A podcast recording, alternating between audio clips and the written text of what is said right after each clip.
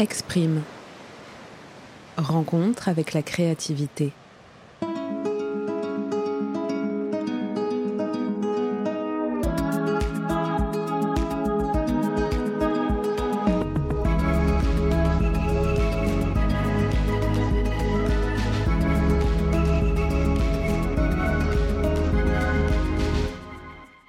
Bienvenue à vous qui écoutez le tout premier épisode de la saison. Je suis Joséphine Bonardo et je reçois aujourd'hui à mon micro Antoine Sorel, photographe, vidéaste et créatif qui s'est longtemps ignoré. À son compte depuis quelques années, Antoine réalise en son et en images les histoires d'entreprises, de marques et de produits, et puis, lorsqu'il le peut, il aime aussi mettre en lumière les récits d'artistes. Et je peux vous assurer qu'en plus d'être de grande qualité, ces narrations sont toujours justes et sensibles. En parallèle de la vidéo, Antoine travaille son troisième œil grâce à la photographie. Son appareil photo de rue, comme il l'appelle, autour du cou, il arpente la ville aux premières heures du jour ou saisit l'instant chez lui lorsque la lumière perce les murs. Ensemble, nous avons parlé d'opportunités qui ouvrent inconsciemment à la créativité, d'apprentissage et de rodage dans la création, et de comment apprendre à observer le monde autrement. Notre rencontre a été également l'occasion d'une balade en images autour de chez lui, à Paris. J'ai eu la chance d'observer son regard sur ce qui l'entoure et d'apprendre quelques techniques photographiques. J'espère que vous pardonnerez par avance les bruits de la circulation en fond sonore.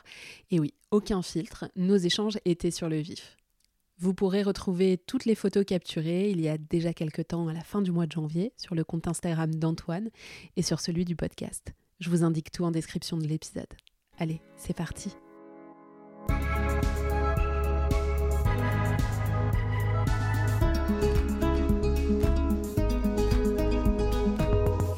Là, on est dans le deuxième arrondissement, à côté d'un scooter rouge, si vous nous cherchez.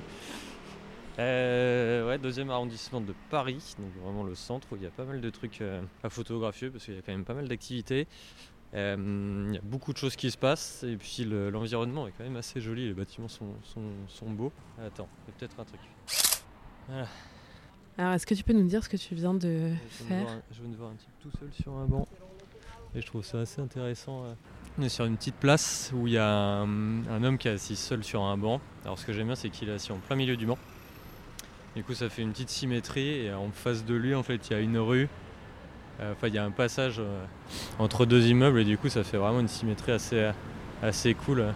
J'ai adapté un peu les, réglages en fonction de la lumière. Donc là vu qu'on est en fin de journée en hiver il fait un peu gris et euh, c'est pas très lumineux. Donc, euh, donc ouais j'ai réglé en fonction de ça. Et euh, j'ai surtout appliqué directement du noir et blanc là, parce que je trouvais que ça, ça pouvait marcher. En gros, je trouve que le noir et blanc fonctionne quand il fait pas beau. Parce qu'en couleur, c'est pas toujours très cool. Mais bon, ça après, je peux retoucher en post-prod, donc il n'y a, pas de- a pas de drame si c'était pas le, le bon réglage. Au début, quand on commence à prendre des photos dans la rue, on cherche le truc parfait et tout. Et c'est. En fait, il faut une espèce de partie de rodage, donc on se met à plein de trucs différents. Mais c'est pas forcément pour avoir une photo, euh, une photo sympa à la fin, mais juste pour se mettre dans l'exercice et dans la dynamique de faire des photos. Et en fait, une fois qu'on a fait, euh, je sais pas, 10-20 photos comme ça, après en fait le truc vient tout seul et la, créativité arrive, euh, arrive d'elle-même parce qu'on est vraiment dans cette zone.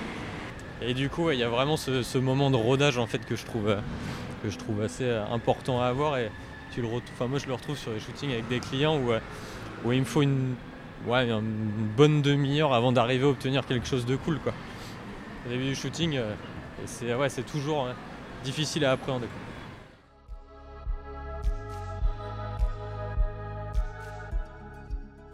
Nous arrêtons notre balade et nous nous installons chez Antoine, autour de la table à manger, dans son appartement au cœur de Paris.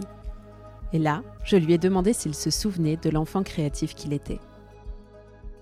Ma mère disait que j'étais très créatif, un petit artiste disait, sauf que je ne vois pas du tout ce que j'ai créé.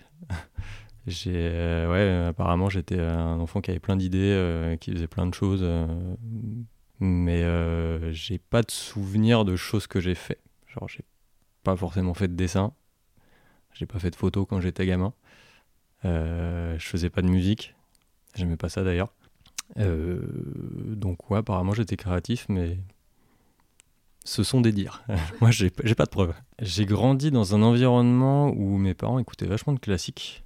Euh, quand ils étaient à la maison, c'était, il y avait pas mal de classiques qui tournaient, notamment le dimanche, quand ils étaient là et qu'ils bossaient pas. Ils avaient pas mal de bouquins, mais pas avec des images, du coup, euh, et vu que je lisais pas beaucoup, bah, je, je, je, les utilisais pas. Je regardais un peu les photos que faisait mon père. Quand il était jeune, il faisait pas mal, euh, enfin, il faisait pas mal de photos. Il prenait en photo des fleurs ou des choses comme ça, donc il n'y avait pas vraiment de.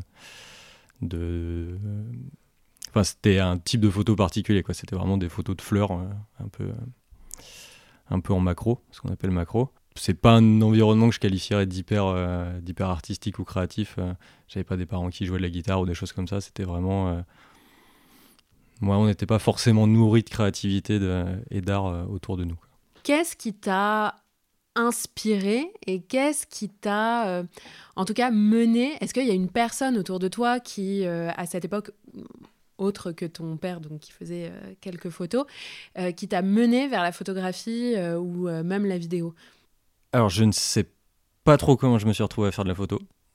Euh, vidéo, j'en sais un peu plus. En fait, moi, je me souviens que au lycée, euh, j'avais eu un appareil photo numérique. Et, euh, et du coup, bah, dès qu'on faisait des soirées avec des copains et tout, j'avais toujours mon appareil photo numérique sur moi et je faisais des photos de nos soirées, en fait. Donc, photos que j'ai encore et qui ne doivent pas sortir des disques durs où ils sont. Par ça, non, je faisais pas du tout de photos et j'avais pas forcément de sensibilité à la photo c'est pas des choses qui me parlaient euh, grandement. Euh, et pour la vidéo, par contre, en fait, j'ai un copain qui m'avait montré un logiciel. On était partis en vacances ensemble et il m'avait, euh, il m'avait dit bah tiens, vu que tu as fait plein de photos pendant notre, pendant notre semaine, est-ce que tu peux faire un petit montage vidéo de nos photos? Donc je me suis formé en fait à mettre des photos bout à bout avec une musique. Je me rappelle, je sais pas, j'avais dû mettre je sais pas, 5 heures ou 6 heures à faire un montage, mais qui durait une minute avec trois pauvres photos. Enfin, c'était, un peu une catastrophe, quoi. Mais bon, c'était un, un début. Et en fait, j'avais trouvé ça hyper cool de partir d'un contenu qu'on avait créé avant, donc c'est-à-dire là des photos, et d'en faire un produit fini que j'allais montrer à mes potes. Et ces 5-6 euh, heures, tu les as vues passer comment? Euh, c'était, c'était long, c'était laborieux ou euh, il y avait quelque chose c'était, c'était hyper cool parce que moi je me replongeais dans les souvenirs de cette semaine qu'on avait passée. Et euh, je découvre un logiciel et je trouvais ça assez marrant, vu qu'à l'époque j'aimais bien l'informatique et faire des bidouilles un peu avec mon ordi. Je trouvais ça assez cool d'être sur un programme en fait que personne connaissait de nulle part, que, enfin, que mes potes connaissaient pas à part lui. Euh. Et ouais, il y avait un truc un peu, un peu cool à se dire, ouais, j'arrive à faire quelque chose avec. Euh. Et, et, du coup, je me suis retrouvé à faire cette première vidéo, enfin, montage photo plutôt, qui était. Donc qui était un vrai raté quoi. Et, euh, ensuite, euh, j'ai voulu faire un BTS audiovisuel suite à ça parce que j'avais trouvé ça trop cool, mais au final, je l'ai jamais fait. Et je suis parti, euh, je suis parti à cette époque-là, je vivais à Tours, et je suis parti à Bordeaux pour, pour faire mes études. Et c'était un, un, DUT de service et réseau de communication. Et en fait, dans ce DUT, on faisait plein de trucs. De la programmation, on apprenait le marketing, l'anglais, l'espagnol, enfin, un truc qui mélangeait plein de trucs. Et on avait un peu de vidéo sur un plateau pendant une semaine où on devait faire des projets vidéo. Et, euh, et cette année-là, en fait, j'ai rencontré un type qui, euh, qui, lui, écoutait pas mal de musique. Alors, je te fais le parallèle après. Hein. Et euh, donc, il me fait découvrir un peu de la musique électronique. Et je trouve ça ouf. J'ai dit, attends, c'est trop bien comme style de musique. Moi, j'ai pareil, j'écoutais pas de musique. J'étais vraiment pas un créatif ou qui aimait l'art à la base. Et je me retrouve à écouter de la musique et à devenir mais, fan absolu. Quoi. Je passais mon temps J'écoutais plus du tout en cours, j'étais sur les blogs et je téléchargeais de la musique et j'écoutais de la musique, j'ai découvert plein d'artistes et tout. Et à la fin de cette année-là, de cette première année du UT, on devait faire un stage. Et euh, ce type-là euh, dit euh, Vas-y, on fait un autre stage dans un label de musique et tout. Il y en a un à Bordeaux qui est trop bien. Donc moi, j'adorais les artistes de ce label et tout. Je Vas-y, carrément. Donc on postule à ce label. Et, et, le boss du label nous dit Bon, bah moi, je peux rien pour vous, je peux pas vous prendre en stage. Mais par contre, il y a un de mes artistes, il s'appelait Tom Deluxe. Euh, qui lui bah, a peut-être besoin de vous, euh, donc euh, bah, rencontrez-le. Donc on se met à rencontrer ce type-là, c'était impressionnant. On rencontre un, type qui était un gros DJ de la scène locale bordelaise. Nous, on adorait ce genre de musique, on rencontrait vraiment notre, notre star à nous, tu vois. Donc on se retrouve à prendre un café avec lui et il nous dit, bon, bah, moi je peux pas vous proposer de stage au sein du label, mais, mais je peux vous proposer un truc, c'est vous venez sur scène avec moi et vous filmez. On lui dit, mais mec, on a pas de, n'a pas de caméra, on sait pas faire de vidéo et tout. Il me dit, mais à votre UT, il y a bien des, caméras, vous pouvez les emprunter, quoi. Bah ouais, ouais, peut-être. Donc on se retrouve un samedi soir dans le club, l'énorme club de Bordeaux, euh, à monter sur scène, euh, qui est un club mythique en plus, euh, qui s'appelait le 400. on monte sur scène avec ce type et on doit faire une vidéo de lui en pleine presta quoi. Mais on avait aucune idée de comment ça marchait. C'était des vieilles caméras avec des cassettes à l'intérieur, tu vois, donc c'est vraiment le truc à l'ancienne. Et euh, on, monte, euh, on monte cette vidéo. Et, euh, là, je retrouve un peu les sensations que j'avais en montant mon petit film avec les photos. Et je trouve ça mais trop cool, quoi. Et donc cette vidéo, finalement, on la poste sur un site qui s'appelait Dailymotion. Donc c'est vraiment l'ancêtre de YouTube. Hein, tu, tu, dois voir ce que c'est. Et, et en fait, on fait pas mal de vues. On se dit, OK, il y a un créneau à prendre on veut refaire des vidéos pour des DJ. Donc on a demandé à nos parents, euh, chacun de notre côté, de nous acheter une caméra à Noël. Et donc je me retrouve avec ma première caméra comme ça et je contacte des DJ qui passent à Bordeaux au 400. Et je me retrouve à filmer tous les gros mecs de la scène euh, électro mondiale. De nulle part, avec un contenu mais pété quoi. C'était horrible ce qu'on faisait quand tu regardes, mais il y avait personne qui faisait ça à l'époque. Oui, bah alors ça devait pas être trop mal si euh, justement. C'était pas terrible. je, ne les regarde plus. Je ne sais même pas où elles sont ces vidéos, mais c'était pas. Et alors, bon, il y, a plusieurs euh, choses qui me viennent. Donc, déjà, euh, la vidéo est arrivée plus comme une opportunité, en fait, à ce moment-là. Ouais, opportunité de rencontrer les artistes que j'écoutais. Ouais. Donc, il y, y, a cet aspect aussi création, mais d'un univers, euh, de l'univers musical auquel bah, tu commençais à t'immerger. Donc, mm. euh, je voulais, en fait, ça m'a permis de participer à ce milieu musical qui était encore un peu émergent à l'époque, que je trouvais passionnant. Alors, hein, c'est un milieu qui a pas beaucoup de, enfin, qui est pas très bien vu, mais euh, justement, moi, je trouvais ça fou de le voir de l'intérieur et de d'arriver un peu à défendre ses valeurs et porter ses valeurs et de montrer que c'était pas c'était pas du tout euh, le milieu qu'on peut penser quoi. Mmh. Parce qu'on est en quelle année là à peu près? 2007-2008. Oui oui donc à ce moment-là effectivement il n'y a pas euh, mais même au-delà de ça il n'y a pas tant de vidéastes comme on peut voir euh, bah, aujourd'hui ça, ça c'est un peu Enfin, je sais pas si ça a explosé tant que ça, mais bon, il y en a beaucoup plus qu'à l'époque. Il y a de la concurrence. mais alors, donc toi, quand tu as eu cette caméra, donc il y avait les, les, la première caméra du, du, du, DUT, mais euh, ta caméra que tu as eue, elle était comment? C'était euh, c'était les, les, vieilles caméras, je sais plus comment elles s'appelaient. Non, non, c'est les euh. premières caméras à disque dur intégré. Donc ah. tu n'avais plus à mettre de cassette ou de choses comme ça. Tu vois. Et, mais c'était. ça a bugué tout le temps parce qu'il y avait toi, quand tu es avec le DJ sur scène, il a des retours, donc c'est des grosses enceintes qu'il a autour de lui pour lui entendre ce qu'il entend, parce qu'il peut pas, vu qu'il est dos aux enceintes qui, qui balancent sur la foule, lui il n'entend pas forcément son truc, donc il a besoin d'un son propre, mais les enceintes, enfin les retours qu'il y avait dans ce club, la légende raconte que c'était les retours de Pink Floyd pendant leur tournée. Donc c'était des caissons énormes. Mais un disque dur, enfin les anciens disques durs, c'était un disque qui tourne avec une petite patte qui lit les données mais ça frappait tellement fort, les basses étaient si fortes que ça faisait des bugs à ma caméra, parce que c'était beaucoup trop fort. Donc c'était ouais, une espèce de caméra pas du tout fait pour, euh, pour ce genre d'environnement et tout, mais elle m'a tenu, elle tenu quelques années quand même. Et, euh, donc c'était une qualité un peu, un peu pourrave, mais bon, ça, ça faisait le taf. Euh, ça faisait le taf, mais je comprenais rien au réglage. C'est vraiment, j'appuyais sur, enfin, sur play, enfin, sur rec, et puis c'était parti. Quoi. Et après, tu montais ça. Ouais. Et tu le publiais à chaque fois sur, euh, Dailymotion. On aimait bien voir l'impact qu'on avait et du coup on regardait toujours le nombre de vues. C'est ce qui se fait maintenant sur Instagram et tout, c'est vraiment ce, truc-là, les commentaires, les vues, c'était déjà pour nous en 2008, on trouvait ça un, pas valorisant, mais c'était un peu notre euh, notre euh, truc qui nous disait vous faites du bon boulot les gars quoi. Oui, votre jauge. Ouais ouais, notre jauge. Et, euh, euh, on poste la vidéo d'un mec qui s'appelait Boys Noise, alors qu'il est un énorme artiste encore maintenant qui tourne beaucoup. Et on voit qu'il y a, en deux jours, on se retrouve avec des milliers de vues, quoi. Je me dis, mais attends, qu'est-ce que c'est que ce truc? Et en fait, on se retrouve qu'on est en première page de Dailymotion. Genre, la vidéo principale, t'arrives sur le site de Dailymotion, t'as la première vidéo, c'était nous, quoi. Je dis, mais attends, c'est quoi ce délire euh? Et là, je reçois un mail à ce moment-là d'un des mecs de Dailymotion qui me dit, salut Antoine, je m'appelle, je sais plus comment il s'appelait. J'adore tes contenus. Euh, enfin, j'adore ce que vous faites en gros. Euh, c'était une asso qu'on a montée, ça s'appelait Keep It Crazy Production. Euh, est-ce que tu peux m'envoyer une liste de tes 7 meilleures vidéos? On va vous faire une rubrique juste pour vous pendant une semaine sur la première page de Dailymotion. mais attends, à quel moment? Nous, on était étudiants, tu vois. Genre, on était étudiants, on avait on avait une des plus grosses plateformes de vidéos qui nous contactent pour, euh, pour nous mettre en avant, qui adoraient nos contenus, alors qu'ils étaient toujours pas bien, tu vois. mais bon, ça fonctionnait.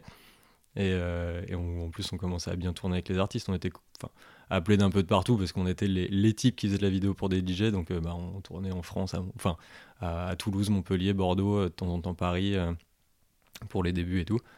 Et, et c'était assez ouf, en fait, d'avoir cette validation. Alors que c'était pas notre métier du tout, quoi. Mm. C'était juste des, petits étudiants. Et à partir de ce moment-là, tu te dis que tu peux en faire ton métier ou pas encore? Non, parce que j'avais compris que dans la musique, il n'y avait pas un rond. Tu pouvais pas en vivre. Moi, j'en discutais avec les artistes. Est-ce que, est-ce que vos labels seraient intéressés machin? Moi, je voulais vraiment, euh, je voulais vraiment euh, faire partie du truc professionnellement, mais je savais que c'était impossible. Et euh, je le voyais parce qu'après, j'ai commencé à tourner avec des artistes un peu partout un peu partout dans le monde et tout. Et en fait, bah, c'était limite à moi de payer mes billets. Donc, euh, donc il n'y avait, pas, il y avait, y avait pas un copec, quoi. Mais, euh, mais ouais, non, j'avais, je me voyais pas en vivre. En tout cas, je savais que j'allais pas en vivre. Qu'est-ce que tu ressentais euh, au moment, en fait, de créer? Au moment de, de, de, la vidéo et à au moment après, j'imagine, du montage, parce que ça devait être une partie importante aussi du travail. Qu'est-ce qui ressortait de, je sais pas, tes émotions, ton ressenti euh, Qu'est-ce qu'est-ce qui vibrait? C'était un sentiment assez particulier parce que c'est pas comme si j'étais euh, dans mon atelier et que je sortais une nouvelle toile et que je me mettais à peindre. Moi, il y avait tout un truc autour. C'est-à-dire, j'avais eu le. Enfin, j'étais en contact d'abord avec l'artiste que j'adorais et que j'allais filmer. Donc, déjà, tu parles avec une de tes stars, c'est fou tu te rends sur le lieu. Et quand tu adores la musique, euh, quand tu arrives à un concert ou un truc comme ça, ça te met vraiment de l'émotion de base. Donc, il n'y avait pas de création au début, mais il y avait vraiment. Je m'immerge dans un environnement dans lequel je vais créer plus tard. Et euh, donc, bah, ensuite, bah, euh, tu te retrouves à tu te retrouves sur scène avec l'artiste, tu discutes machin, et bah, c'est à lui de jouer. Bah, toi, tu pars, tu pars sur scène, tu pars dans la foule et tout, et là, tu commences à, filmer. Et là, en fait, tu rentres dans ta bulle. C'est trop bizarre parce que c'est le genre d'événement où normalement t'es tout foufou avec tes copains, euh, t'as bu un petit coup, machin. Alors que nous, euh, enfin, moi, à ce moment-là, du coup, j'étais. J'ai pas duré, enfin, on n'a pas duré longtemps à deux. Moi, j'ai longtemps fait ce truc tout seul. Et euh, bah, en fait, t'es complètement sobre. T'es pas du tout dans un esprit de fête ou quoi que ce soit, mais t'es vraiment dans cet esprit où, ok, j'adore là où je suis. Et en plus, j'aime ce que je suis en train de faire, donc c'est-à-dire filmer. Et je sais que je vais le produit que je vais en sortir va me permettre d'en refaire un par la suite parce que je me monte un book qui me permet d'avoir de plus en plus d'artistes derrière. Donc le processus de création, une fois dedans, c'est trop cool parce que tu appuies sur, sur enregistrer et là tu te faufiles au milieu des gens, machin, il fait noir, tu, tu trébuches, enfin bref, il peut se passer plein de choses parce que tu es vraiment dans un environnement hostile. une soirée, c'est quand même assez particulier. Et, euh, et en fait, ouais, tu euh, arrives à t'immerger dans ta bulle à un moment et tu fais tes trucs et, euh, et à la, ouais, à la fin, tu dis, ouais, j'ai hâte de remater tous les rushs que j'ai fait et de rentrer chez toi, de vider ta carte ou ton disque dur et tout, et tout regarder euh, et d'essayer de. Plus pendant, le truc, t'essayes pas juste de filmer ce qui se passe, mais de plus en plus, t'essayes de créer de beaux plans et de belles choses. Pas toujours évident. Sur le moment de la création, c'est assez dingue. Et ensuite, il y a une deuxième partie création, c'est bah, une fois que j'ai récupéré tous les rushs, je dois monter une vidéo de ça.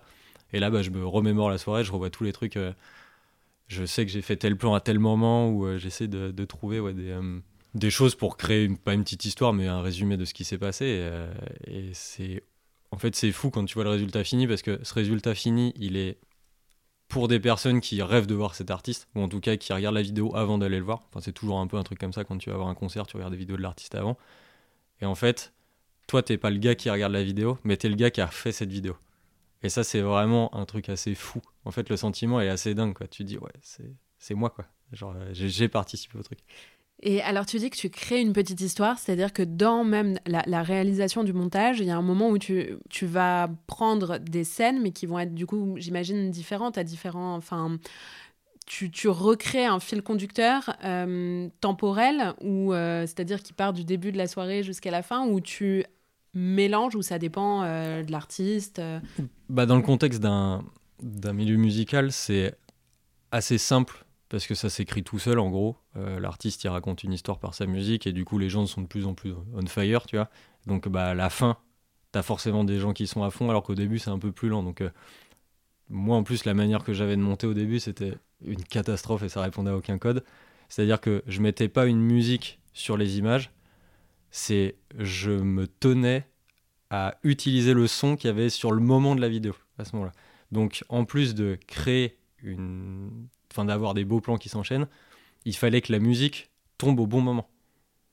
Mais sur un, quand tu as filmé deux heures, essayer de remettre que des moments. Donc ça t'apprend à faire des à faire des cuts intéressants et à, à ce que tes enchaînements soient liés et pas avoir des, des trucs qui sortent de nulle part. Mais par contre, c'est une très mauvaise technique parce que du coup, il y a plein de plans que tu n'utilises pas alors qu'ils sont vachement bien parce que bah, ça ne fit pas avec le son que tu avais as, à la base.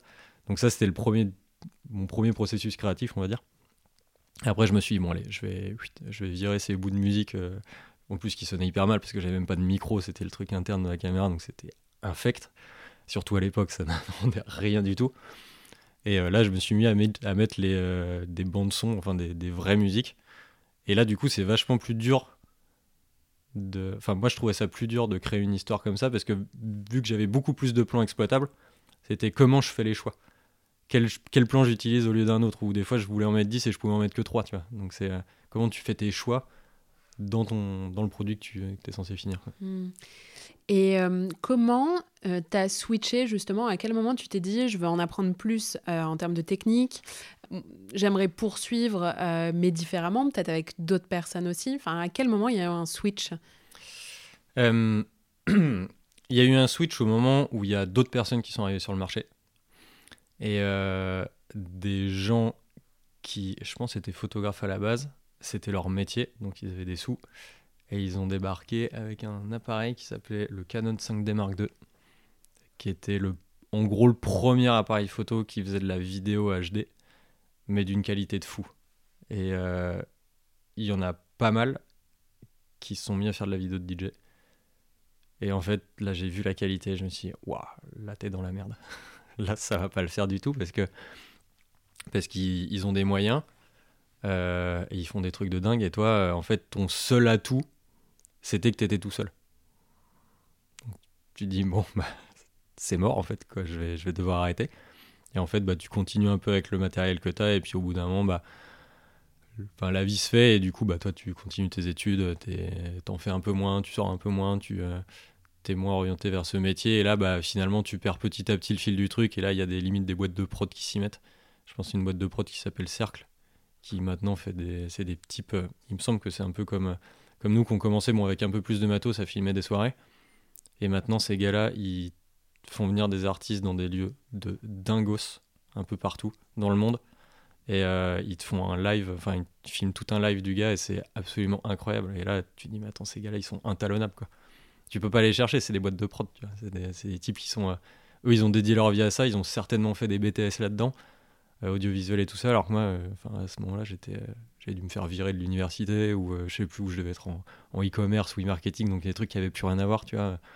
Donc tu dis, bon, allez, laisse tomber. Et, ton, le switch, il vient un peu de là. En fait, moi, j'ai pas fait le switch, genre, faut que j'augmente ma qualité. Le switch était, j'arrête. Parce qu'en fait, c'est plus possible. Et euh, j'ai quand même réussi à réinvestir un peu dans du matos. Mais euh, là, c'était trop tard, quoi. Les gars, ils sont, ils sont déjà trop loin pour, pour ce que tu sais faire. Et toi, t'as pas forcément trop de temps à à y attribuer, et surtout que moi je faisais, je faisais ça bénévolement. Et euh, tu dis, ouais, faudrait peut-être que, que je gagne un peu d'argent, donc bah, tu, tu, calmes un peu le jeu. Quoi. Ok, donc tu as eu une période quand même euh, sans rien, où tu n'as plus rien fait, ou alors la photo est apparue euh, à ce moment-là? Euh, J'ai eu une période sans rien, vite fait, parce que je, me suis, je suis parti m'installer au Canada. Euh, et, je me suis dit, là-bas, ils doivent pas avoir trop de monde qui filme. Donc je vais tenter ma chance pour rencontrer du monde, parce que je connaissais personne quand je suis allé m'installer là-bas.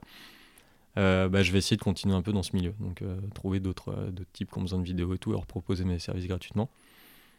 Et, et du coup, j'ai continué un petit peu là-bas. Et en fait, au bout d'un an, je suis rentré. Donc j'ai pas fait grand-chose là-bas. J'ai dû faire 5-6 vidéos pour des types. Et je suis rentré en France et en fait, bah, là, entre guillemets, le réseau que j'avais, il, il avait un peu éclaté. Donc, on, vu quand tu pars d'un endroit et que tu reviens, bah, les choses ont changé. Quoi. Donc, il n'y avait plus les mêmes besoins.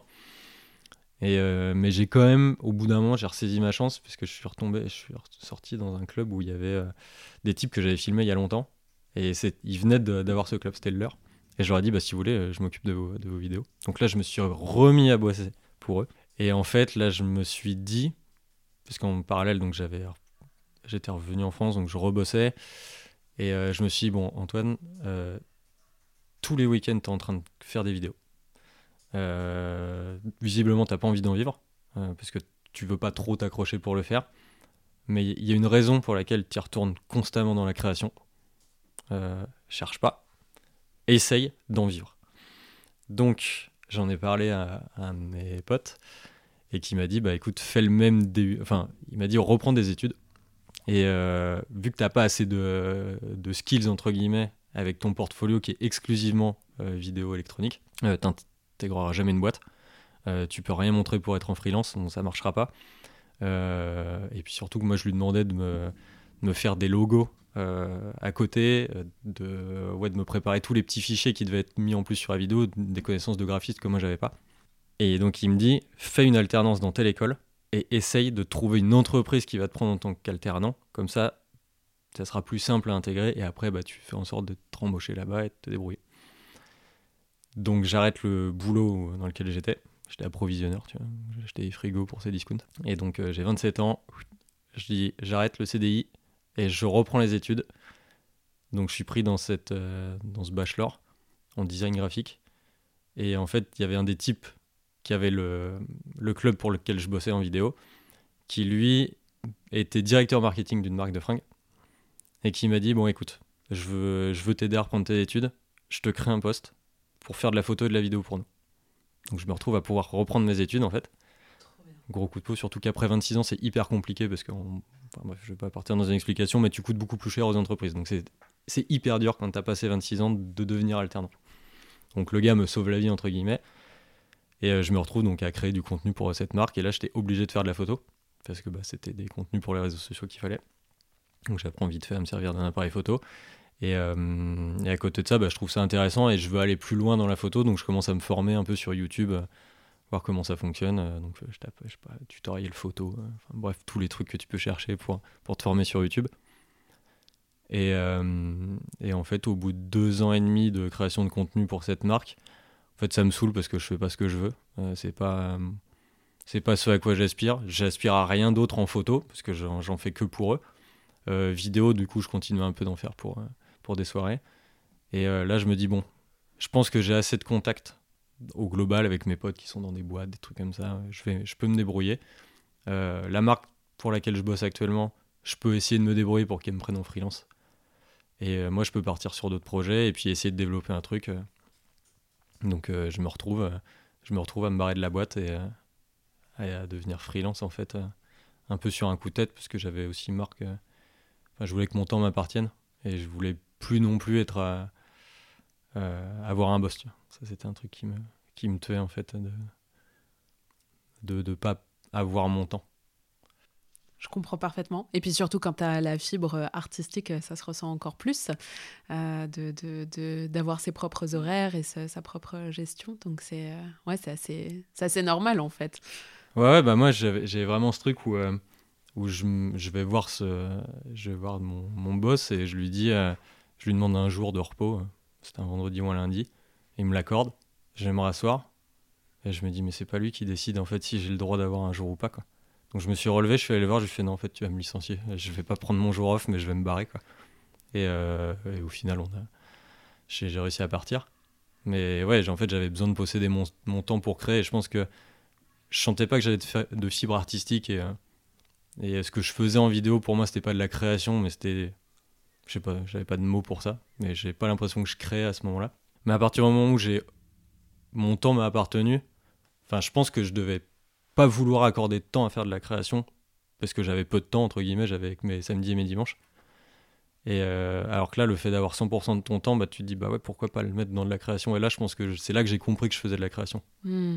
À ce moment-là. Donc c'est venu tard quand même. C'est venu hyper tard, j'avais 30, 30 ans. Donc quand tu avais 18-19 ans et que tu passais euh, tes week-ends euh, en soirée à filmer, tu te disais pas qu'à ce moment-là tu, non, tu créais. Pour toi, c'était. Non, non, pour moi, je rencontrais les artistes que j'aimais, j'écoutais de la musique. Ouais, d'accord. Et je participais à un mouvement, mais j'étais pas du tout un créateur. Quoi. Ouais. Donc d'où, si on revient encore plus en arrière, l'enfance où tu vois pas les moments que tu crées parce que peut-être tu n'avais aucune conscience aussi euh, des moments où, euh, où en fait tu étais déjà... Euh, ouais, peut-être. Mais même, même comme ça, je me rappelle toujours pas de mm. trucs que j'ai créés quand j'étais gamin. Quoi.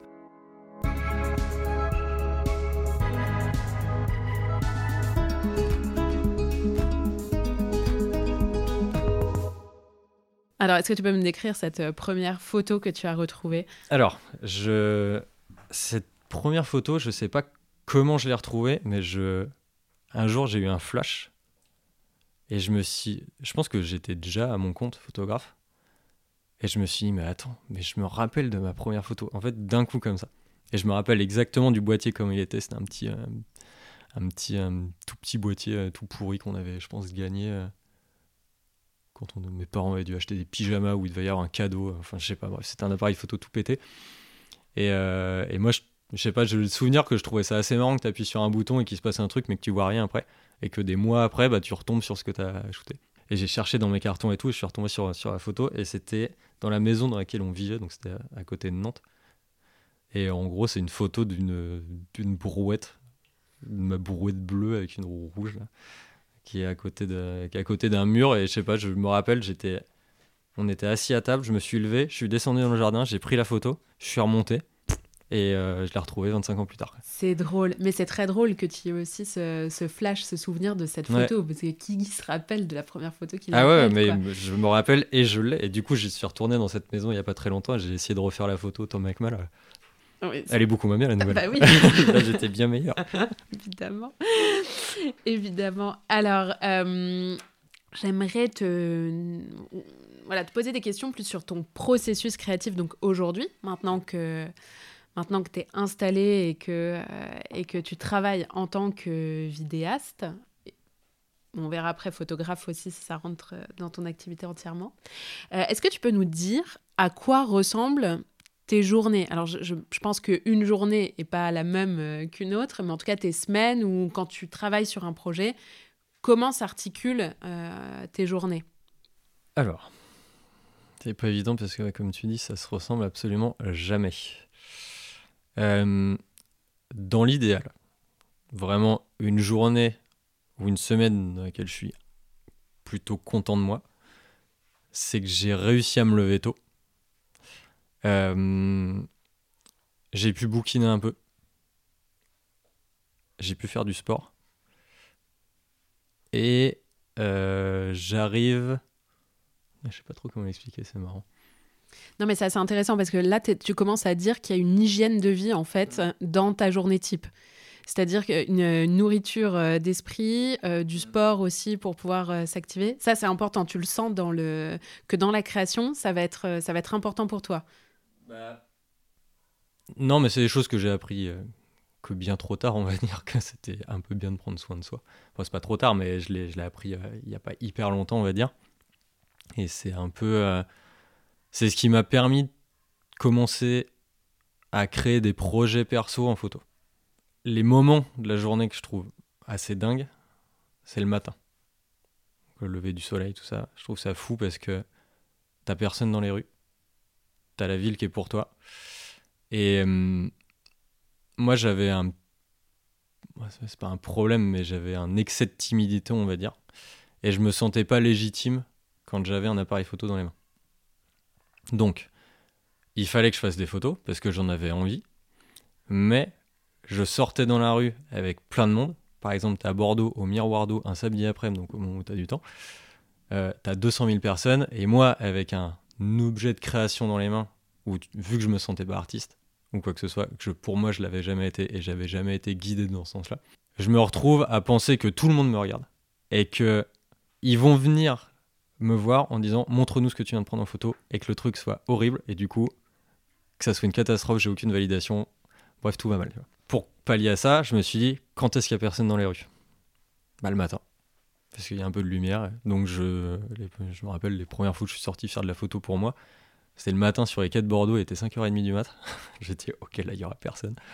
Il faisait un peu, il faisait un peu beau et jour donc c'était cool à 5h30 6h. Commençait à voir le, le soleil qui, pointait le bout de son nez.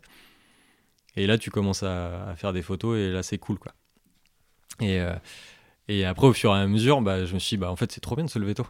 Parce que ça te laisse plein de temps. Parce qu'une fois que j'ai fait ces quelques photos, je rentrais chez moi, il était, il était 7h ou 8h. Je dis, mais attends, mais la journée, elle n'a pas encore commencé et j'ai déjà été créer des choses. Je dis, mais attends, mais je veux l'appliquer à plein de trucs que j'ai envie de faire. J'ai envie de faire du sport, mais je trouve jamais un moyen pour le faire. Bah, vas-y, fais-le le matin. Bah, mais j'ai envie de bouquiner. pourquoi je bouquine pas Parce que le soir, je m'endors sur mon livre. Bah non, bah, je vais le faire le matin aussi. Et du coup, bah, j'essaie de tout faire rentrer ce que j'ai très envie de faire le matin. Avant que ma journée commence, donc avant 8h ou 9h. Donc je me retrouve à être obligé d'avoir une hygiène de vie, entre guillemets, pour pouvoir faire des trucs qui vont venir me nourrir après. Donc je me rends compte que j'aime faire ces trucs-là et que j'arrive plus à les dissocier de la photo. Même si ça s'applique pas à la photo, à part le sport pour, euh, être en forme et des choses comme ça, pour tenir du matériel, c'est important. Mais la lecture, je sens pas que ça inspire forcément mes photos ou quoi que ce soit. Mais c'est des choses que je suis tellement content d'avoir réussi à les rentrer après 30 ans dans une journée parce que j'avais jamais élucidé le mystère de comment tu lis et tu fais du sport dans ta vie. Euh, comment tu le fais rentrer? Bah, Du coup, là, j'ai trouvé l'astuce. Je me suis dit, bah, ok, bah, c'est trop bien. Donc, ça m'a amené à, un peu une hygiène de vie un peu, un peu plus cool. Et donc, ouais, pour revenir à, ta question, pour moi, la journée ouais, un peu, euh, que je considérais comme idéal, c'est le veto, sport, bouquin, faire des photos dans la rue si, euh, si je peux. Et, et après, bah, dans la partie processus créatif, c'est toujours le matin, j'arrive à démêler pas mal de mystères sur un montage vidéo à des moments, il est 21h, tu t'arraches les cheveux parce que tu, tu sais plus où tu vas. T'arrives pas à trouver la solution et en fait, tu te fais une bonne nuit de sommeil, tu te réveilles le matin et là, tu as toutes les réponses. Donc, tu as passé deux heures la veille sur un truc qui marche pas du tout et en 10 secondes le lendemain, tu l'as résolu. Quoi. Donc, euh, donc, ouais, ça c'est cool quand ça marche comme ça. Donc, ouais, j'aime bien plus créer, enfin, faire du taf opérationnel entre guillemets, donc de retouche photo ou, montage vidéo le matin. Et euh, parce qu'après, moi, je sais pas, t'as la tête trop prise et tout. Et, euh, je sais pas, le, matin, c'était vierge de tout. Tu te réveilles, il a rien. Alors que le soir, bah, t'as mille trucs en tête et tout. Et, et après, ça.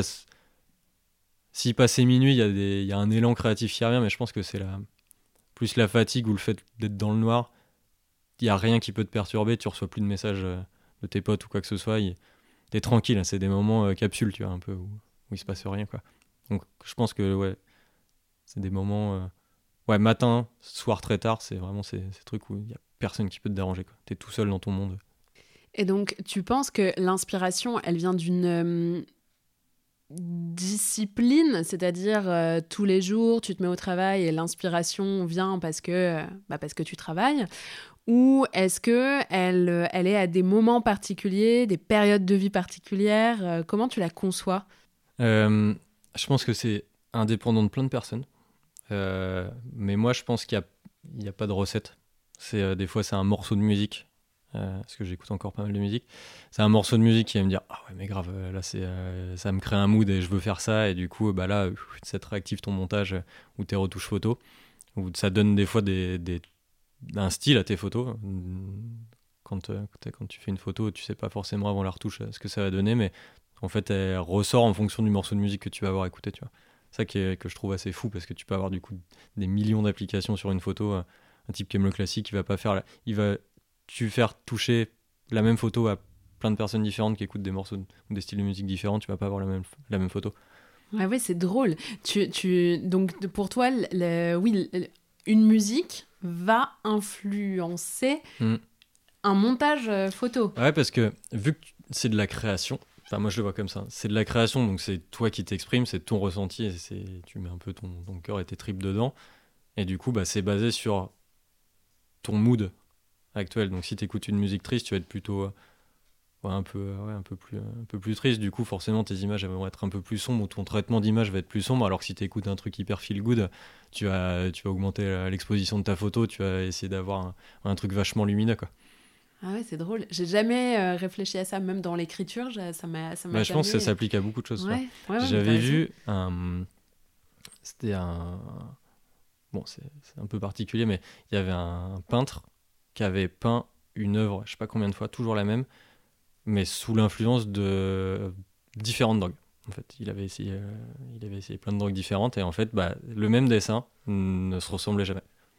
Ah parce que ça, ça le mettait dans un mood particulier, quoi que ce soit. Et c'était. Ouais, le, le, rendu était assez fou de te dire, mais attends, il c'est le même artiste, c'est la même œuvre, mais c'est pas le même mood. Du coup, c'est pas la même image. Mmh. C'est mmh. hyper. Enfin, c'était assez intéressant comme, comme, exercice. Et moi, je pense que ça s'appliche aussi ouais, à ce qui, ce qui peut t'arriver dans la vie. Si euh, tu as une galère ou si euh, tu es hyper heureux parce qu'il fait beau, bah, en fait, tes images, ça sera jamais les mêmes. Mmh. Euh, donc, ouais, donc tes émotions influent sur ton inspiration. Tes émotions, ouais, créent ton, créent ton produit fini, je trouve.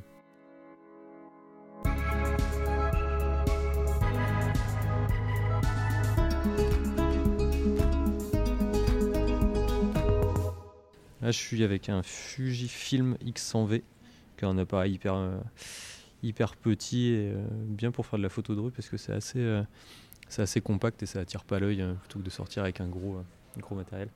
j'ai du matériel de préférence pour faire de la photo de rue comme ça quand c'est pour moi j'aime bien utiliser ce petit Fujifilm. Mais pour mes, mes travaux pour mes clients j'utilise des Sony. En fait qui sont des boîtiers beaucoup plus volumineux mais vachement plus réactif, euh, vraiment beaucoup plus pro que, que celui-ci. Qu'est-ce que tu viens de prendre? Euh, une, euh, on est au jardin du Palais Royal, il y, a des, il y a des colonnes tout autour avec des, des lanternes et je trouvais l'alignement assez cool, mais ça rend pas bien avec des gens donc je vais attendre qu'il n'y ait plus personne. Voilà. Ah ouais, canon. Hmm. Ouais, du coup, ce que j'ai fait, c'est que j'ai attendu qu'il n'y ait plus personne pour prendre les colonnes un peu de biais. En fait, ça donne une énorme profondeur de, dans la photo, en fait, ça, le côté gauche de la photo commence avec une colonne. Et en fait, toutes les colonnes repartent à droite en diminuant et finissent le côté droit de la photo. Quand est-ce que tu sais que c'est terminé Que le, la, la, photo est bien que, que, que tu sais que c'est bon? Faut que ça soit hyper rapide. En fait, pour la, on va dire pour la retouche d'une photo, euh, moi je pense qu'il faut que ça aille vite parce que sinon tu perds l'essence même du truc et vu que ta la photo que tu vas faire va t'amener des émotions et tu peux avoir des émotions du coup qui, euh, qui partent un peu dans tous les sens. Et du coup, ta photo initiale, tu l'amènes vers quelque chose d'autre au fur et à mesure. Donc je pense qu'il faut s'arrêter assez vite dans le processus de retouche pour, pas, pour pouvoir garder l'essence même de ce que tu voulais montrer.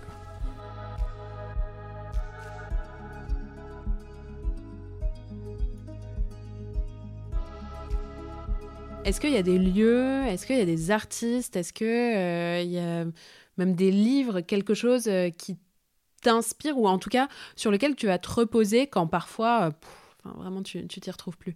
Des lieux, non, parce qu'en fait, il y a des, endroits, des moments où je crée des images où c'est absolument pas l'endroit. Donc par exemple, mon appart, je me je vais me mettre à faire des photos de mes plantes dans l'appart parce qu'il y a un rayon de soleil qui tape et je trouve ça fou alors que c'est dans mon appart et après je vais pouvoir passer une journée dehors et pas être inspiré du tout ou quoi que ce soit. Ou des fois c'est l'inverse, tu es dans la rue, tu vois plein de choses qui se passent, c'est trop cool, ou en montagne il y, a des choses de fou. Et euh, tu es chez toi, tu trouves plus du tout la même inspiration. Euh. Donc ouais, non, il n'y a pas forcément des lieux parce que parce que c'est ce qu'on voit, je pense, qui nous inspire. Euh, et après, ouais, je, consomme le, le, travail de quelques artistes, surtout sur Instagram, vu que moi je suis pas comme je te disais, je suis pas quelqu'un qui a été beaucoup nourri par, par l'art avant, donc j'avais pas de, j'ai pas grandi en regardant des photos d'un artiste ou un autre. Donc c'est plutôt des mecs que j'ai découverts sur Instagram.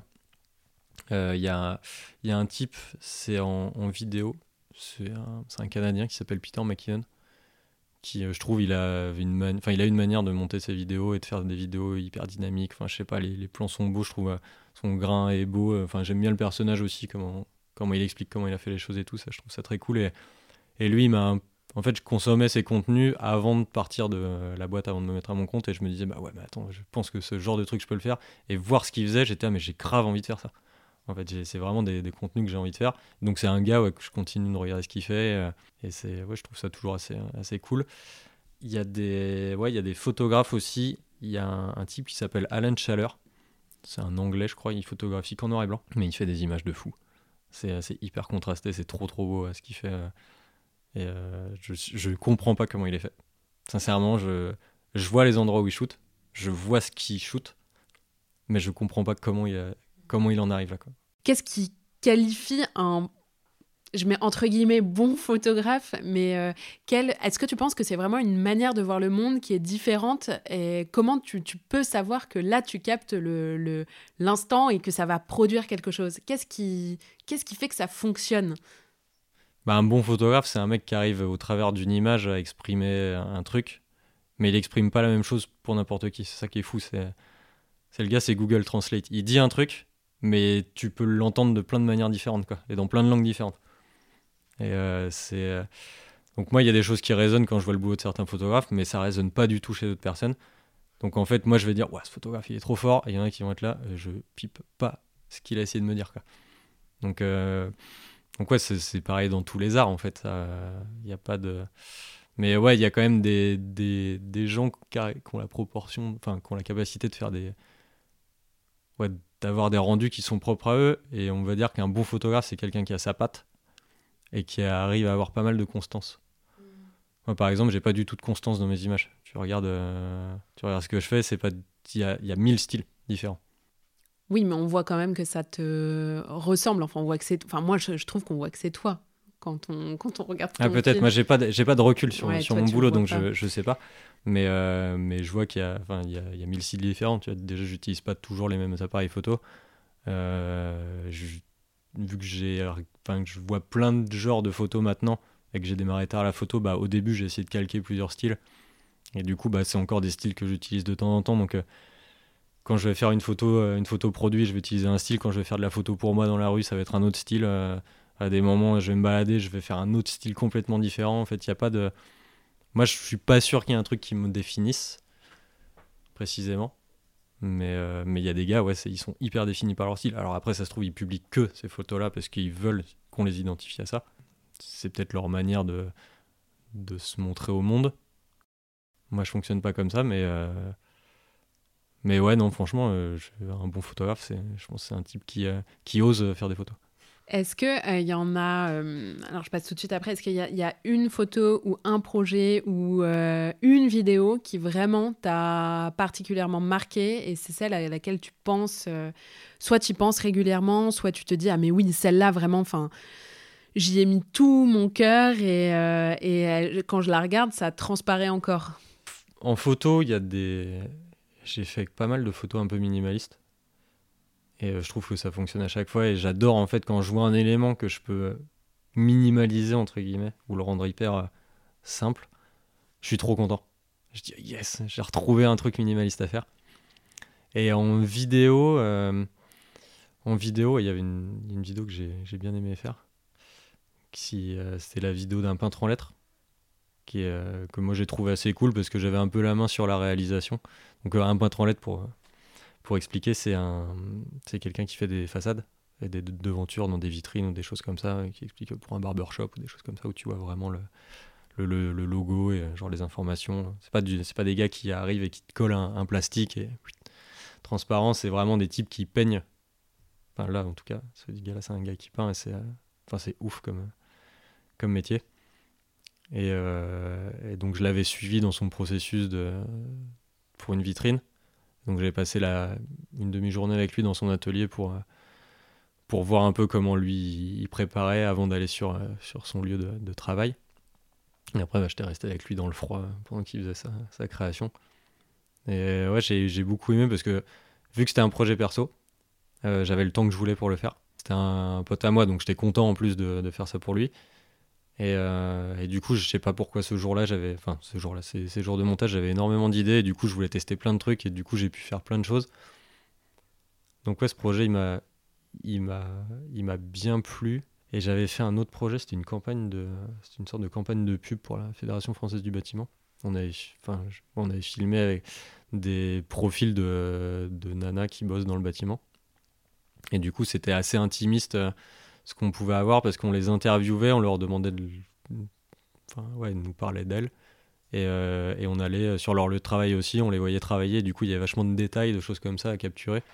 Et euh, ça, je trouvais ça trop trop bien et j'attends juste de retrouver des artisans pour aller euh, les filmer en fait et voir les mains dans le cambouis, de la poussière. Des... Tu te dirais qu'avec la vidéo, c'est un peu ton, ton passeport vers l'humain, vers l'autre? C'est le vidéo, c'est le passeport vers euh, la dé... ouais, vers l'autre côté, enfin ouais, l'envers du décor. Donc euh, où tu peux voir comment sont réalisées des choses de, que tu vois. Donc j'avais filmé par exemple l'imprimerie d'un copain. Là, je trouvais ça fou quoi. T'as as un papier dans les mains, bah, c'est une chose, mais toute la création derrière, tout le bruit des machines, tout, tout ce truc-là, ça te permet vraiment de passer en backstage la vidéo et ça c'est vraiment un truc que j'ai envie de redévelopper euh, dans un projet perso. Je trouve ça fou quoi curiosité versus euh, créativité, euh, ça fonctionne bien. Et, euh, et tu penses que le fait d'être entouré de personnes... déjà, est-ce que tu es entouré de personnes créatives? J'ai quelques personnes créatives dans mon entourage, mais je pense que je suis le plus... Ouais, je suis le plus dedans, on va dire. Et est-ce que tu penses que de la création appelle la, création, c'est-à-dire euh, toi, bon, déjà dans ce que tu fais, et le fait, euh, parfois je, je, rebondis sur euh, le peintre en lettres, qui, ou bah pareil, enfin quand tu le racontes, moi je sens qu'il y avait comme un, enfin une situation de flow, c'est-à-dire, enfin bon, tu, tu vois ce que c'est, mais oui, voilà, mais pour ceux qui ne connaissent pas, c'est un état de profonde euh, relaxation euh, presque méditatif. En fait, on voit pas le temps passer, il n'y a pas de stress à l'activité, etc. Euh, donc, est-ce que, est-ce que le fait d'être justement de, filmer cette personne créative, toi, t'as reboosté, redynamisé, ça t'a donné une énergie supplémentaire? Est-ce que tu le ressens quand tu es avec des créatifs par rapport à d'autres personnes ou pas forcément? Bah ouais, comme tu dis, euh, la création appelle la création. Et euh, ouais, quand t'es avec quelqu'un qui est en train de créer un truc, bah vu qu'il fait son taf de créer et que toi t'es là pour le filmer, bah forcément tu crées aussi. Mais le voir s'exprimer et genre vraiment mettre tout son cœur à l'ouvrage, bah tu dis ouais, faut que j'y, faut que j'y aille à fond parce qu'en plus je dois montrer son travail derrière. Donc euh, j'ai, j'ai, une, j'ai une mission en gros. Il faut, faut que je fasse au mieux. Donc t'as un peu le côté ouais, ça te pousse à le faire. Et, euh, mais après, sur le moment, je sais pas si c'est vraiment. Euh, ouais, ça, c'est une, bonne question, mais je ne saurais pas forcément y répondre. Et le deuxième truc, c'est ouais, quand tu es entouré de créatifs, tu as de l'association qui peut se créer. Donc, euh, bah, tu as quelqu'un qui fait de la céramique, et toi, tu fais de la vidéo, tu dis, bah, vas-y, on fait un truc ensemble. Qu'est-ce que tu recherches à travers la photo ou la vidéo? Est-ce que c'est la même chose? Et qu'est-ce que les deux t'apportent? Et est-ce que c'est différent pour l'un et l'autre? Je recherche rien en particulier parce qu'en fait j'y suis arrivé un, peu par hasard et du coup euh, je me suis pas dit ouais faut que je fasse à tout prix ça parce que ça va me porter ça. Euh, je suis trop content de pouvoir le faire et d'en vivre. C'est très bizarre d'ailleurs mais je trouve ça assez dingue ouais. Et euh, ce que ça apporte ouais ce que je disais tout à l'heure ça peut te ramener une hygiène de vie. Moi je sortais beaucoup et bah forcément bah t'es un peu un peu dans le coltard où tu peux pas te lever tôt et tout c'est bien dans tes jeunes années de sortir et tout, mais en fait, au bout d'un moment, faut, faut, que ça cesse. Et je pense que c'est arrivé au moment où il fallait que ça, ça s'arrête un peu et que je me retrouve à un rythme plus, euh, plus, euh, plus tranquille. Et, euh, et, en fait, ça, ce que ça m'amène, c'est que. Alors, je suis quelqu'un d'hyper positif. Ça, j'ai aucun problème avec ça. Tous les jours, je vois le monde. Je peux être émerveillé partout. Je suis trop content de sortir faire des courses. Je suis toujours content d'aller faire un truc, ou de sortir, ou, de faire une activité, parce que ça va me permettre de, de voir les choses en image. Tu vois pas forcément de les capturer, mais j'ai le prisme de l'appareil photo maintenant ou de la, vidéo. Et, je, euh, vu que je sais que tout est photographiable, en fait, euh, bah, c'est trop bien parce que tu te mets un peu en, exercice à chaque fois que tu sors. Genre, ah, ça, ça pourrait faire une belle photo. Ah, ça, c'est trop bien. Et en fait, tout est, tout est beau. Hmm. Et ça rend le monde trop beau, quoi. Hmm. C'est euh, même des trucs pas beaux, ça, tu te dis, ouais, je peux trouver une esthétique dedans. Hmm. Donc, c'est une sensibilité nouvelle au monde qui t'apporte beaucoup de joie. Ah ouais, non, mais c'est fou. Franchement, c'est un, genre le... moi les personnes que j'ai rencontrées qui voulaient se mettre à la photo j'aurais dit mais tu vas voir quand tu vas commencer mais ça va te changer la vie. C'est fou en fait le l'effet en tout cas que ça fait sur moi. Moi je suis euh, ouais je trouve ça trop bien. Je trouve je regrette que ça soit pas arrivé plus tôt mais je pense que je l'aurais pas exercé de la même manière donc euh, c'est très bien que ça soit fait comme ça finalement. Mais ouais non il y a de l'émerveillement euh, partout quoi. C'est trop bien est-ce qu'il y, aurait d'autres euh, activités que tu aimerais euh, développer euh, et recommencer du début comme tu, l'as fait avec la photo ou la vidéo? Ouais, j'ai eu envie pendant un moment de bah, justement de faire, je sais pas pourquoi, bah, c'est justement le Peter McKinnon qui lui montrait un peu qu'il bossait le cuir et tout, le vidéaste dont je parlais tout à l'heure, et je trouvais ça assez ouf, ce, ce travail un peu minutieux d'arriver à créer quelque chose, tu pars d'une peau et tu arrives à faire un truc un produit fini. Toujours dans cette optique de tu démarres de quelque chose et tu l'emmènes quelque part. Mais euh, je suis pas assez patient et minutieux. Et euh, au début, je, pense que je voulais faire une activité, une autre activité créative pour me sortir de mon boulot de tous les jours.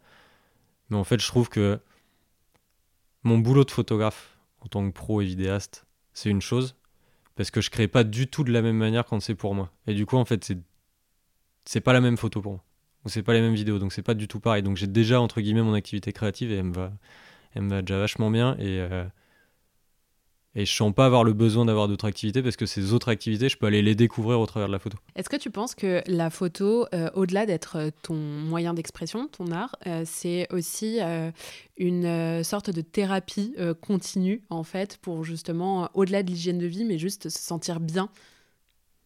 Hmm. bah, je, serais que je, sais que je serais malheureux si je faisais pas de photos. Mais je, je pense pas que ce soit une. Enfin, si, c'est peut-être une thérapie pour certains. En tout cas, pour moi, non, pas forcément. Parce que j'étais très heureux avant d'en faire et, euh, et, je suis très heureux d'en faire, mais moi non, je pense pas. Je pense pour certains oui, mais c'est pas applicable sur moi. Ou alors je le sais pas encore. Est-ce que tu penses que tout le monde est potentiellement un créateur? Ah oui, parce que tout le monde rêve. Donc euh, as forcément, euh, tu crées forcément des trucs. Tout le monde a des idées. ils les expriment pas forcément, mais moi je refuse de croire que tu vois ces, ces nanas ou ces, ou pères de famille que tu vois dans les films qui sont hyper, euh, hyper normés, stéréotypés et tout. Et moi, je me, quand je vois des films où il y a ces gens-là, genre vraiment genre l'américain basique, qui, euh, qui va au boulot, qui rentre chez lui, qui éduque ses enfants et c'est tout. Je me dis pas que ces personnes ne pensent, non pas des, enfin pas des voix intérieures, mais des idées eux-mêmes et qui, c'est juste qu'ils les expriment pas. Je suis persuadé que tout le monde a des, toi, ça peut être des blagues que tu te fais à toi-même, ça peut être, euh, je sais pas, une idée de scénario complètement folle quand tu vois deux personnes qui passent dans la rue je sais pas, tu. Moi, je refuse de croire que qu'on n'a pas tous des idées et que. Mais donc, du coup, tu penses que c'est des idées. Donc, alors, ça m'en vient, je viens à la, définition pour toi de la création. Donc, tu penses que la, création, elle peut s'arrêter à l'idée même? Ouais, parce qu'après, ça, enfin, ça dépend quel est le. À quoi sert la création Si c'est pour euh, l'exposer aux gens, bah, il faut que tu le mettes sur papier, en image, en dessin, ce que tu veux. Euh, si ça ne te sert qu'à toi, tu peux rester assis dans ton canapé et penser à des histoires. Et euh, c'est de la création au final, mais elle est juste pour toi. Quoi. Mais personne n'en a la preuve, par contre. Et donc, comment tu, tu, tu définirais, euh, ouais, avec tes propres mots, l'acte de créer, la, la création? Si c'est pas juste dans ta tête, c'est faire, tout court. Faire des trucs. C'est pas obligé que ça soit beau, un truc qui est une création. Hein. C'est juste faire un truc tout est création, tu vois, pour moi. tu... Merci beaucoup. Euh, est-ce que tu... Alors, on a parlé euh, d'une œuvre tout à l'heure, mais moi, j'aimerais bien que tu choisisses une des photos que tu as, exposées euh, ici, dans ton atelier appartement. Et il y en a une ou deux, peu importe, mais que tu, tu, tu me les décrives. Dans cet énorme appartement, il y a deux photos assez similaires qui ont été affichées. En fait, euh, donc là, je suis dans un nouvel appartement, j'ai changé de ville, je suis à Paris désormais. Et avant, j'étais sur Bordeaux. Et en fait, j'avais depuis mon appartement à Bordeaux une vue de fou sur euh, la flèche Saint-Michel, qui est à côté de l'église Saint-Michel à, Bordeaux. Et ça me donnait vraiment un axe, euh, un axe assez fou pour la prendre en photo. J'ai commencé à la prendre en photo pendant le confinement. Et bah, du coup, bah, j'avais que ça à faire. Donc tous les matins, je me prenais ma petite photo où, dès que le ciel était beau autour de la tour. Et du coup, c'est vraiment une photo où dans le dans le bas, tu as une rue. Donc c'est vraiment dans la dans l'axe de la rue. Et en fait, si tu suis cette rue en montant un peu vers le ciel, bah, tu vois une énorme flèche, une énorme tour qui, euh, qui sort et qui prend vraiment toute la, toute la place. Et donc j'en ai imprimé, euh, j'en ai fait imprimer deux avec deux ciels différents. C'est assez, c'est assez sympa comme rendu, mais je, sais pas sur mon site, j'ai dû en mettre 40. Cette photo, euh, c'est toujours des trucs différents. Et qu'est-ce que j'ai d'autre que j'aime bien? Il y a la, la grande roue, le haut d'une grande roue en fait dans le. Donc euh, ouais, c'est vraiment pris du bas d'une grande roue, donc il y a tout le ciel bleu, vraiment la moitié haute de la grande roue, et il y a un trait d'avion en fait, une traînée d'avion qui vient faire la continuité d'une des, d'une des branches de la grande roue. Donc celle-ci, je l'aime bien parce qu'elle est hyper minimaliste. C'est le genre de photo minimaliste dont je te parlais où je, quand je la fais, je suis yes. Et il y en a une autre, euh, celle que tu as en bas à gauche là, qui est euh, c'était à Montréal et c'est euh, juste une photo prise. Moi, j'étais à un côté de, un côté de la rue, prêt à, passer le passage piéton. Et en fait, de l'autre côté, bah, il y avait plusieurs personnes en fait qui attendaient aussi pour passer. Et je, sais pas, je la trouve assez ouf. On dirait une, on dirait un peu un tableau, une scène, scène de tableau avec bah, diverses typologies de personnes, des éléments divers et variés. Et celle-ci, je, la trouve assez, cool. Et ça, c'est vraiment le genre de photo de que j'aime beaucoup faire, tu. Et typiquement, je te disais tout à l'heure, je pense pas avoir un style reconnaissable. En tout cas, j'ai pas un style défini. Parce que tu vas avoir autant de la photo de comme ça que je vais trouver trop bien, autant une grande roue comme ça qui, qui peut être soit abstraite, soit euh, ouais, qui, est, qui, est, hyper minimaliste. Tu vois, donc c'est pas c'est pas du tout le même exercice. Ou celle de la de la flèche Saint-Michel qui est pas du tout mmh. pas, qui est un autre style aussi. Mmh. Tu te laisses la possibilité de raconter différentes histoires. Ouais, j'ai pas envie de me mmh. me brider en fait. Je trouve ça dommage quand tu peux tout shooter en fait, te dire non je fais que ça. C'est dommage. Merci beaucoup Antoine. De rien.